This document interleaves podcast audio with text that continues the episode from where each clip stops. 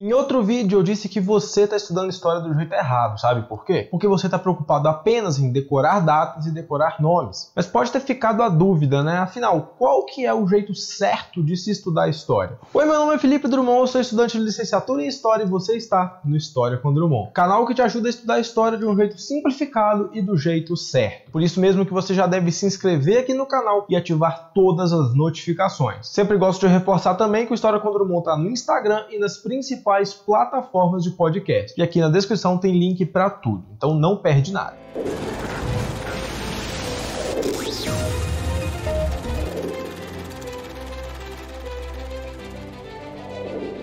Você continua achando que estudar história é chato justamente por você ter que decorar um monte de informações? Esse pensamento aí é bastante ultrapassado. Por isso mesmo que eu vou deixar um outro vídeo aqui, você pode clicar no card aqui em cima para conferir e também na descrição, onde eu te explico que não, que a história não é isso. Só que eu simplesmente dizer que você está estudando errado, né, sem te ajudar é muita sacanagem da minha parte. É por isso que eu trouxe esse vídeo aqui. Ao final desse vídeo aqui você vai ter percebido duas coisas: que estudar história é muito mais simples, muito mais fácil do que você imaginava e que também é muito mais divertido, dá para estudar de uma forma muito mais leve, mais agradável. E eu não digo isso querendo te convencer de que todas as matérias são fantásticas, porque eu sei que não. Tem algumas disciplinas que são mais maçantes, né? Alguns assuntos que são mais monótonos do que outros. Isso é óbvio. E antes de qualquer coisa, antes mesmo de você colocar a mão na massa, você precisa entender qual que é a real importância dessa disciplina. Não adianta muita coisa a gente estudar alguma disciplina, isso serve para português, matemática, física, química, qualquer uma, sem entender o real propósito dela. Então, o primeiro passo vai ser você entender para que serve a história, coisa que eu já te expliquei aqui no canal. E o primeiro passo, né, considerando que entender a importância da história é o passo zero, é você se organizar. Antes de estudar qualquer coisa, você precisa de organização organização. Divida o seu dia né, com as principais tarefas que você deve realizar. Então, se você ainda está na escola ou se já ingressou na faculdade, pega as disciplinas que você tem que estudar e organiza direitinho agora. Se você está se preparando para um vestibular, você vai montar a sua própria rotina, né, o seu próprio cronograma de estudos. E ainda dentro da organização, esse aqui é um ponto também muito importante. Dentro de cada disciplina, né, em especial a história, você não vai sair estudando qualquer coisa sem ter uma linha de raciocínio. Nesse caso, separa os temas de história que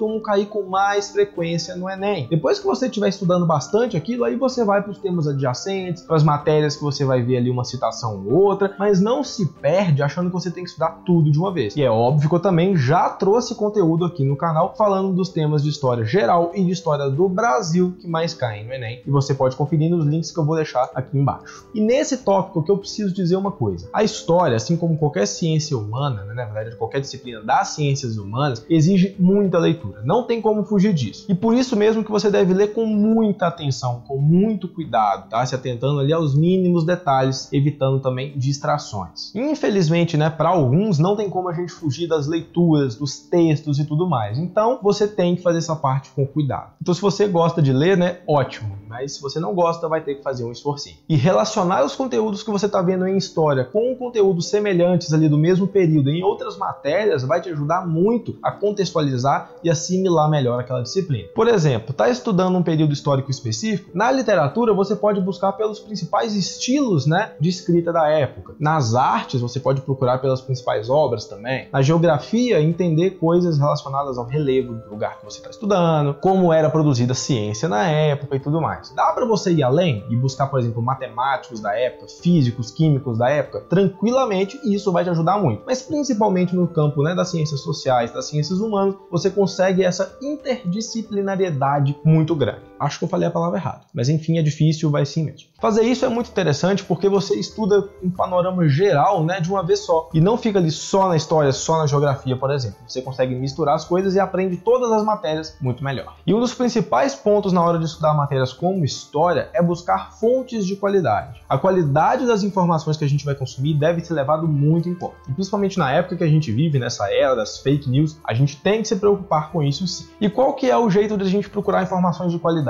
É comparar as fontes, né? A gente pode sim estudar pegando fontes do Google, tá pesquisando na internet, mas não pare no primeiro site que você viu. Abra uns 5, 6, 7 sites e compare se as informações estão batendo, né? Se as fontes estão dizendo as mesmas coisas. E principalmente procure ver ali as fontes que esses sites estão citando. Ou seja, o autor, né, um livro ou outro site que seja. E depois você vai afunilando ainda mais essa pesquisa, vai pegando fontes cada vez mais restritas, né, mais específicas, digamos assim. Eu, por exemplo, para escrever os roteiros aqui do canal, principalmente das videoaulas de fato, eu abro inúmeras fontes. Você pode entrar no link lá do blog, né, e ver que tem uma lista de fontes, fora as fontes no meio do texto que dá para você clicar e acessar. Eu faço isso porque eu não sei a matéria de cor. Eu lembro um panorama geral, mas na hora de estruturar um texto para escrever o roteiro, né, escrever o post, eu preciso pesquisar. E aí eu abro vários links com a mesma matéria e vejo se as informações estão combinando. Sites também que eu já confio, né, há muito tempo. Depois de conferir isso tudo, né, de ler bastante, de comparar as fontes, você precisa fazer alguma coisa para que essa matéria fixe na sua cabeça de uma forma mais eficaz. E dois jeitos de fazer isso é criar mapas mentais e fazer resumos. De preferência à mão. Você tende a memorizar melhor, lembrando que a história não é decorar, tá? Mas memorizar é outra coisa. Você absorve aquelas informações, né? Melhor assim. Muito mais fácil. Então, você quer digitar? Você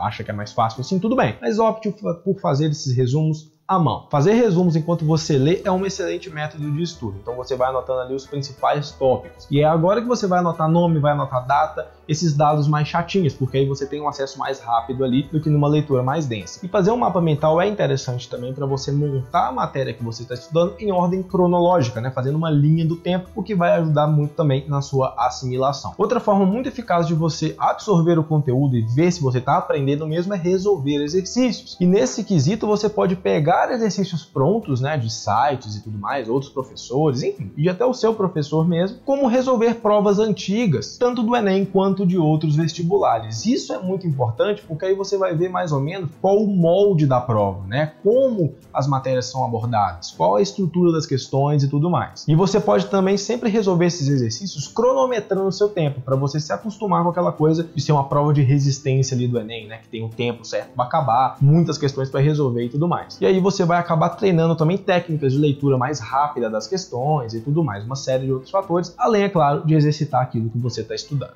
E eu vou aproveitar esse tópico aqui para divulgar mais ainda o meu canal e pedir para você se inscrever e mandar esse conteúdo para um amigo, beleza? Porque esse tópico é sobre assistir videoaulas e ouvir podcasts. E podcast pode ser muito útil para você nesse momento, principalmente se você tem que se deslocar para algum lugar ou se você vai fazer alguma tarefa mais mecânica, né, como lavar uma louça, varrer uma casa, por exemplo. Você bota seu fone de ouvido com um podcast sobre um assunto que você precisa aprender ou uma discussão sobre o assunto, não precisa ser necessariamente uma aula, e aí você consegue estudar enquanto faz outra coisa. Isso, claro, você vai usar como um complemento, tá? Não substitui as leituras, não substitua a resolução de exercícios. E as videoaulas a mesma coisa. Muita gente tem dificuldade de estudar sozinho, né? De parar e prestar atenção por si só. Então esse tipo de conteúdo ajuda porque é como se você tivesse um professor te ensinando. É como não, né? Você tem um professor te explicando. Então isso ajuda e ajuda muito. E é claro que você vai dar prioridade para História com Drummond, certo? Que inclusive tem vídeo e tem podcast. Olha que maravilha. E pra gente fechar, será que tem como a gente aprender história de um jeito muito mais divertido do que só lendo e resolvendo exercícios? Claro que tem. De novo, complementando os nossos estudos. E você pode procurar por livros, né, romances, ficções históricas, você pode procurar por jogos, pois é, tem muito jogo que se passa em um período histórico e aborda ah, de uma forma muito legal o período em si, né, não é só um pano de fundo, como toda a saga Assassin's Creed, por exemplo, que já tem aí mais de 20 jogos, eu gosto pra caramba.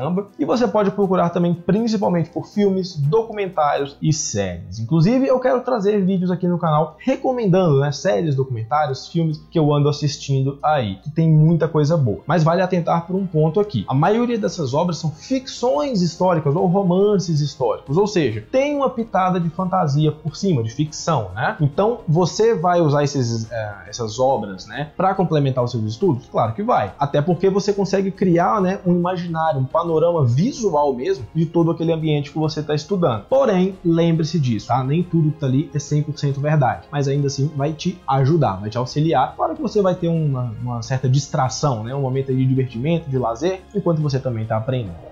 E aí, tá mais de boa para estudar história e para se preparar para o Enem? Porque esse aqui foi o meu intuito, tá? Esse vídeo, como todos os outros do canal, servem para te mostrar que a história não é essa coisa mecânica e chata, que é muito mais legal de aprender e, acima de tudo, é muito importante. Então, no que você precisar, conte comigo, porque eu tô aqui, o História com Drummond tá aqui para te ajudar. Reforçando aquilo que eu falei, né? Se você curtiu esse conteúdo, manda para um amigo, deixa o seu like, ativa as notificações, se inscreve, aquela coisa toda. A gente também tá no Instagram, no Spotify, tem tudo aqui embaixo na descrição para você não perder nada. Continua comigo aqui no canal consumindo outros conteúdos que eu já trouxe, tem muito vídeo bacana e eu tenho certeza que você vai gostar. Mas é isso, mais uma vez, meu nome é Felipe Drummond e esse aqui é o História com Drummond. Valeu e até uma próxima.